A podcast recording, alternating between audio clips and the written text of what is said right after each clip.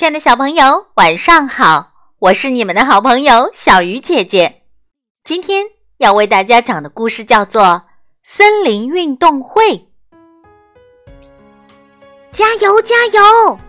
森林里传出一阵阵欢快的呐喊声，小动物们正在开运动会，好热闹呀！松鼠丢丢担任运动会的通讯员。他要把比赛的最新消息传递给广播站的喜鹊姐姐。忙了大半天，丢丢累了，他跳到一棵树上，想要休息一下。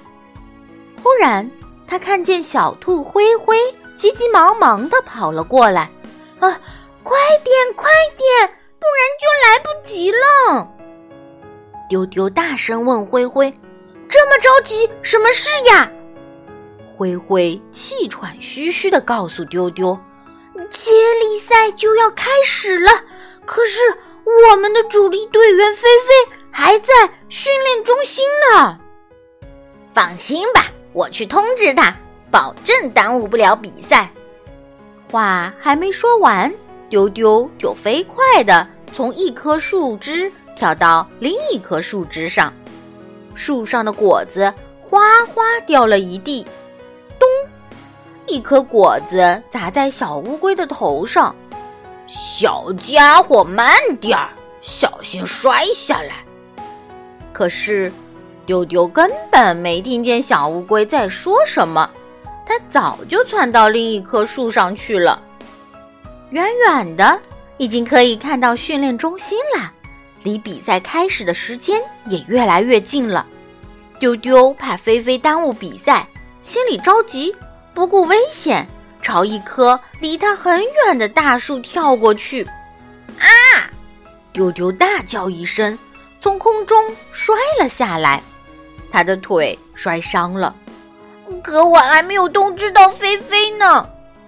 丢丢又疼又急，伤心的哭了，哭声惊动了田鼠夫妻，他们急忙跑到训练中心寻求帮助。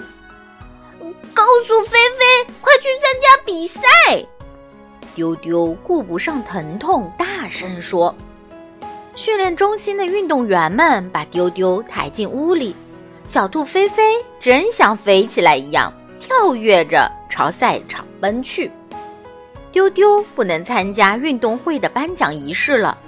病房的广播里传出喜鹊姐姐激动的声音。本届森林运动会获得最有爱心通讯员的是我们的小松鼠丢丢。丢丢高兴地从病床上跳起来，别跳，伤口还没好呢。啄木鸟医生连忙对他说：“热心帮助别人是应该的，你做的很对，应该表扬。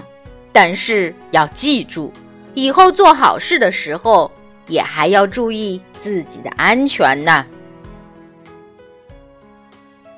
亲爱的小朋友，你在游戏、劳动、帮助别人的时候，一定要先注意自己的安全。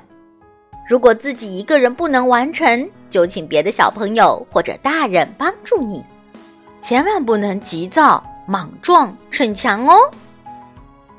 今晚的故事就到这里了，小鱼姐姐讲故事，我们。明天再见。